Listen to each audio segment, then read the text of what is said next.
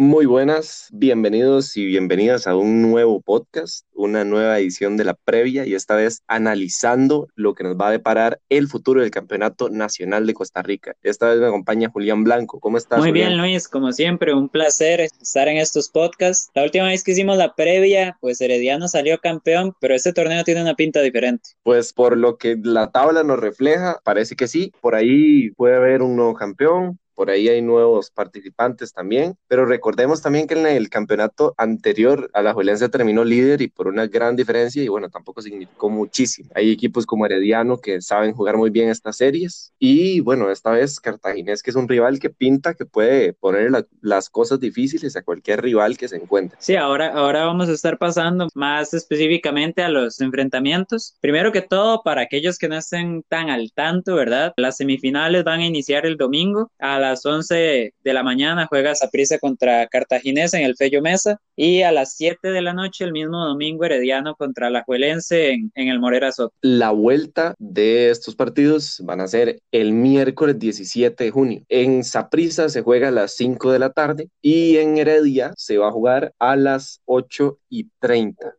un horario poco común para el fútbol de aquí, pero que nos da pie ya para dar análisis a todo lo que viene siendo el campeonato. Vamos a repasar cómo quedaron las posiciones para entender más o menos por qué hay un equipo más o menos favorito que otro. De líder terminó el Deportivo Saprissa con 45 puntos, en segundo lugar Herediano con 40, en tercero Alajuelense también con 40, solo que acá Herediano tenía tres goles más a favor, entonces le daba un gol de diferencia de más 19 y Alajuelense tenía más 16 y Cartaginés que entró por los pelos con 35 puntos de cuarto lugar. Y bueno, vamos a empezar con, con ese enfrentamiento entre el primer y el cuarto lugar, Saprisa Cartaginés, o mejor dicho, Cartaginés Saprisa en el Fello Mesa. ¿Qué, ¿Qué esperas de ese partido, Luis? La verdad es que estuve un poco analizando lo que puede llegar a proponer Cartago, que viendo lo que, lo que presentó al final del torneo, sin un equipo muy ofensivo, pero que a la hora de defender flaqueó mucho. Y en el partido del día miércoles contra Guadalupe, que era el partido por la clasificación, Cartaginés se dedicó a defender la mayoría del segundo tiempo y no lo hizo mal, ante un buen bloque y, claro, no, fue tan contundente en ofensiva, de hecho ninguno de sus atacantes tuvo un gran partido, pero me parece que Cartaginés por esta línea puede llegar a, obtener un balance positivo, más contra un Saprissa que sabemos que la defensa no es su mejor arma y si Cartago logra corregir esos errores defensivos que venía teniendo a lo largo del torneo y que fue corrigiendo al finalizarlo, yo creo que puede frenar el mejor apartado del Deportivo Saprissa, que es la parte ofensiva, el ataque, y llegar a hacer daño. En realidad, recordemos cómo inicia Cartaginés el campeonato y es que inicia bastante, bastante mal. Y, y el más perjudicado de eso era el, el arquero, Daryl Parker, que pues bueno, se estaba,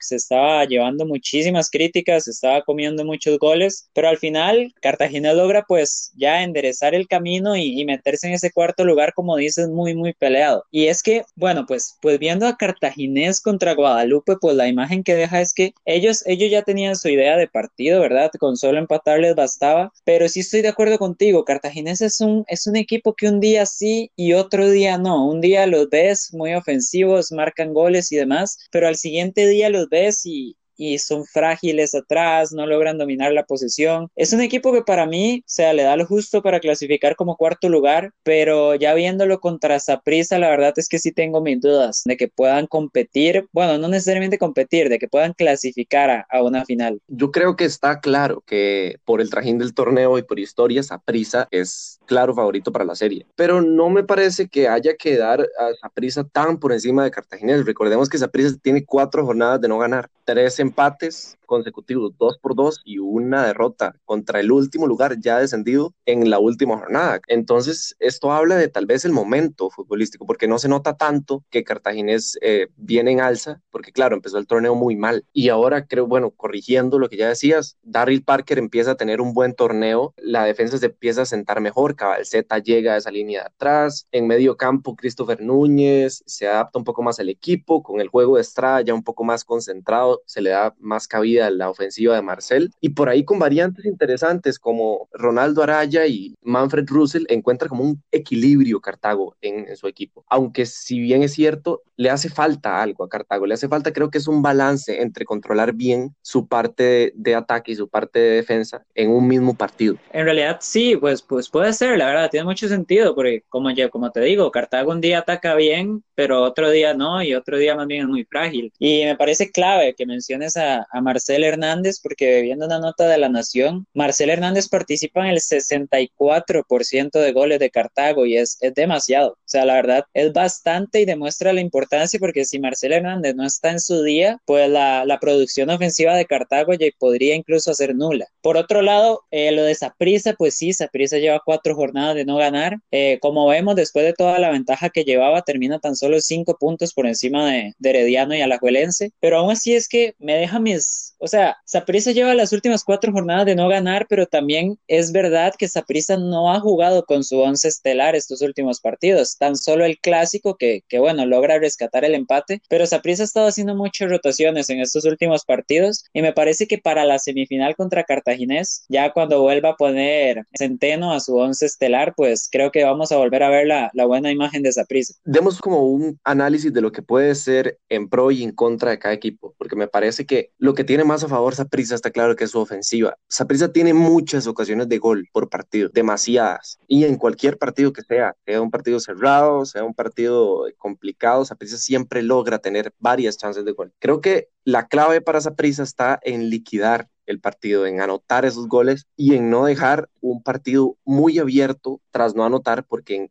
en ese apartado Saprisa puede sufrir por su zona defensiva. Cartaginés, por otra parte, para mí parecer, tiene una ventaja que es su potencia física en ataque. Tanto Jake Venegas como Christopher Núñez y Marcel son jugadores muy veloces, muy rápidos y que tienen muy buen control de balón. En un contraataque a la defensa de Saprisa, que siempre busca estar presionando alto en el juego de pate, eso le puede traer cosas en contra y creo que es ahí donde Cartagena tiene que apostar. Para mí la serie está muy, muy igualada, muchísimo más de lo que la gente piensa y podemos llegar a tener tal vez el, el despertar de un equipo cartaginés que, que por fin pueda llegar a dar un batacazo importante como equipo grande.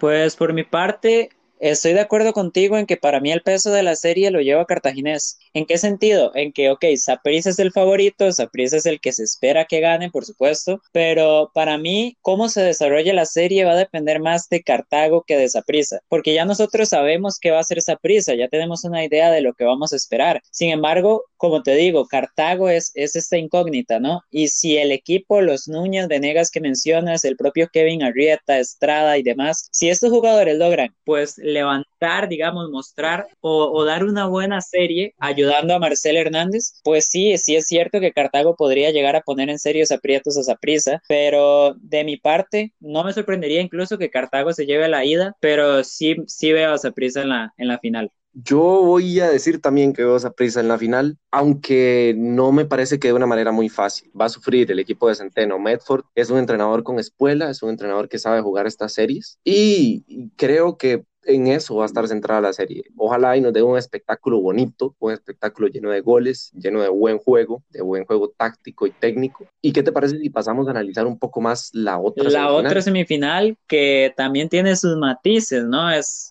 es la, pues digamos, la más interesante de las dos, más que todo por el contexto en el que se da dos equipos que empatan en puntos, lo que los diferencia es, es la diferencia de goles y una revancha, ¿no? Se habla de revancha, pero el propio Carevic dice que no es una revancha, las circunstancias son muy diferentes, cosa que es cierto, pero bueno, tenemos un alajuelense herediano de nuevo en una, en una ronda definitoria y, y la verdad, pues no me parece tan diferente a, a, la final del campeonato anterior. O sea, obviamente la liga viene con, con, sensaciones muy diferentes, pero, pero en cuanto a juego, en cuanto al partido en sí, no me sorprendería que el trámite sea parecido. Para mí, si la liga quiere ser campeón, tiene que dar un golpe de autoridad. Y esta es la oportunidad de que la liga supere esta instancia, que se ponga en un peldaño un poco más serio para conseguir el título. Vamos a ver, creo que me atrevo a decirlo yo, la batuta de la serie la tiene Herediano. Tiene eh, su entrenador muchísima más experiencia en estos duelos directos, tiene una plantilla muchísimo más amplia que la de Alajuela y tiene en sus filas y en su ideología, el equipo herediano, un modo de juego que los hace sentirse cómodos con cualquier situación de juego que se presente. La liga, por otra parte, tiene un muy buen equipo, juega muy bien, está bastante completo en todas las áreas de juego, pero la parte mental de Alajuelense no compite contra la de Herediano. Por eso es que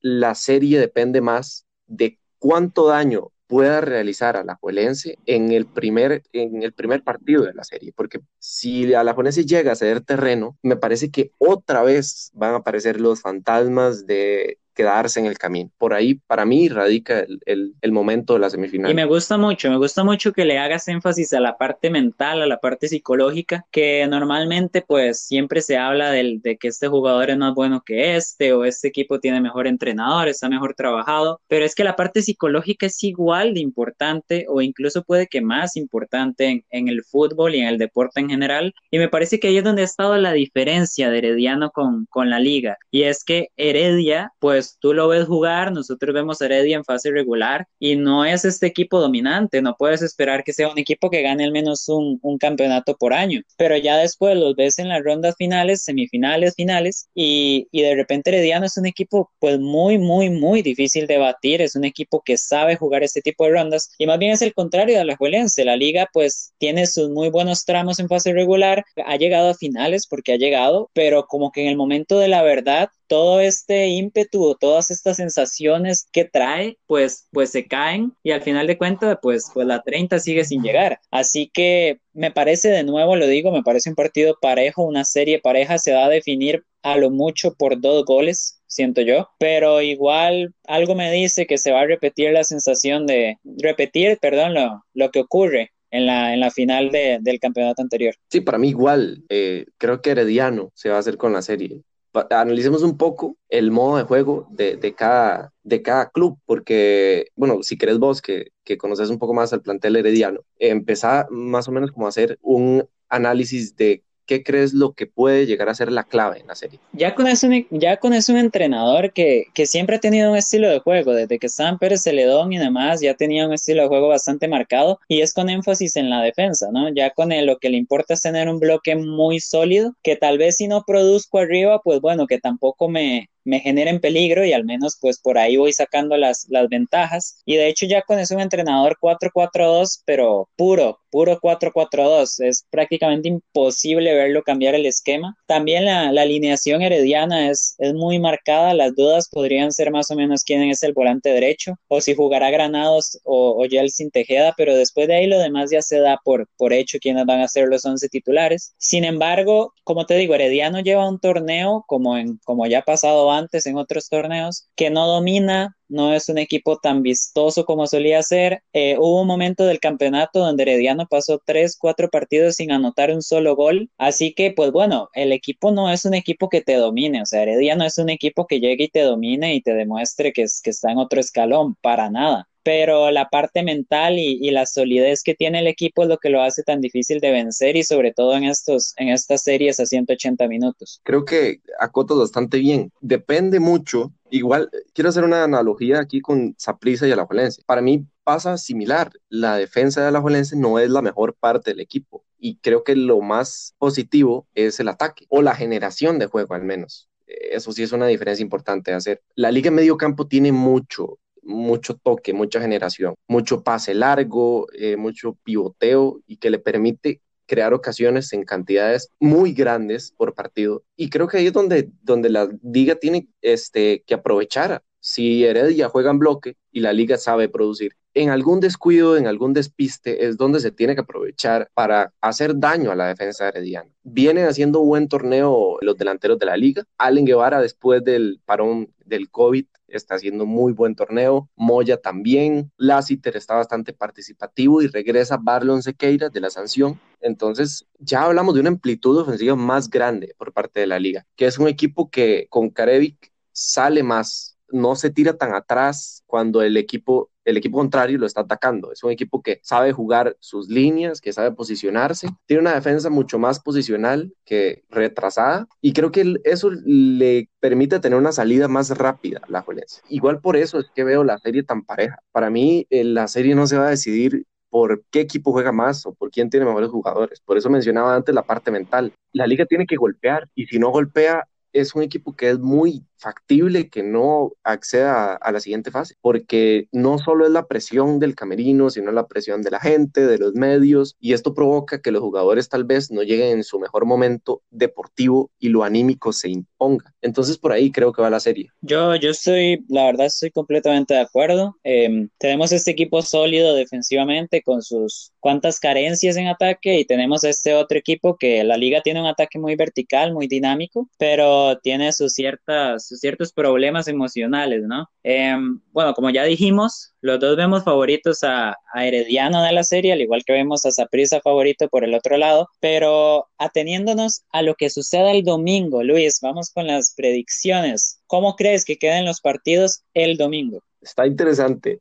este ejercicio. El de Saprissa y Cartago lo gana Cartago. Lo que sí no sé es cuándo. Podría ser un 2-1, aunque no veo, no sé, siento que cuando Saprissa no se encuentra en ataque no logra marcar. Entonces diría un 2-1 o un 2-2. Pero si lo gana alguien, creo que lo gana Cartaginés. Saca ventaja de la localidad. ¿Vos? Para mí, Cartaginés, Saprissa quedan uno a uno. En el Fello Mesa, un partido trabado, tal vez similar a lo que sucedió con Guadalupe, con la diferencia de que Saprissa va a tratar de proponer un poco más y, y por eso es que veo goles. Pero igual predigo un empate. Sí, un, partido más, sucio, más sucio. Tal vez. Más trabado, para que suene diferente. Sí, sí, sucio en el, buen sentido. Sí, sí, exacto, exacto. Un partido, o sea, cuando decimos sucio nos referimos a que hacer un partido donde se corta el ritmo, en, tal vez no fluyan tanto los medios campos y demás, algo así, es a lo que nos referimos ambos. Y en cuanto al herediano, la juelense, bueno, a la juelense herediano, porque la liga local está complicado. Ese sí lo veo bastante complicado. Voy a predecir, gana 2-1 la liga. Para mí gana 1 a 0 a la Juel. Herediano no va a salir a proponer mucho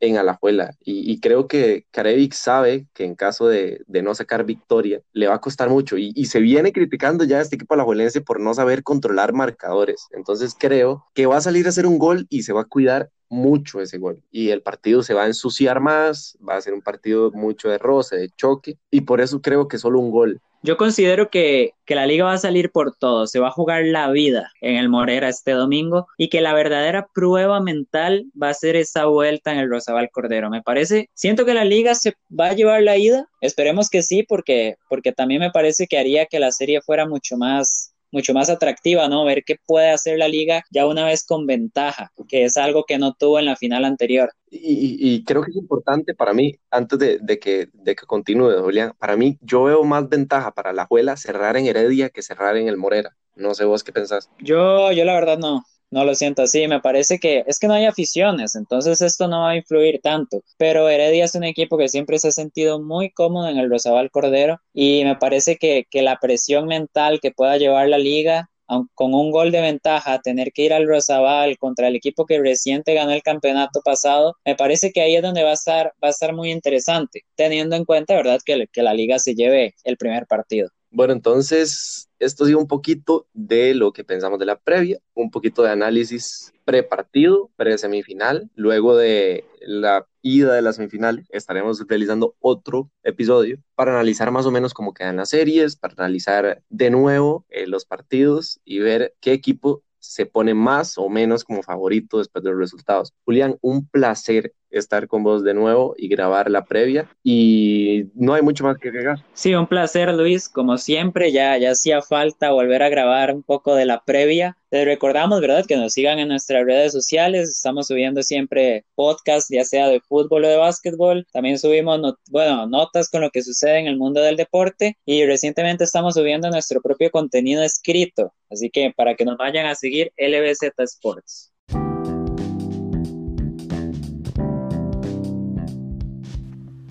Muchas gracias por acompañarnos en el episodio de hoy y les recordamos que se suscriban al canal de Spotify para que puedan ver todo el contenido que vamos a estar publicando y que nos vayan a seguir en las redes sociales, en Instagram y en Twitter como LBZ Sports.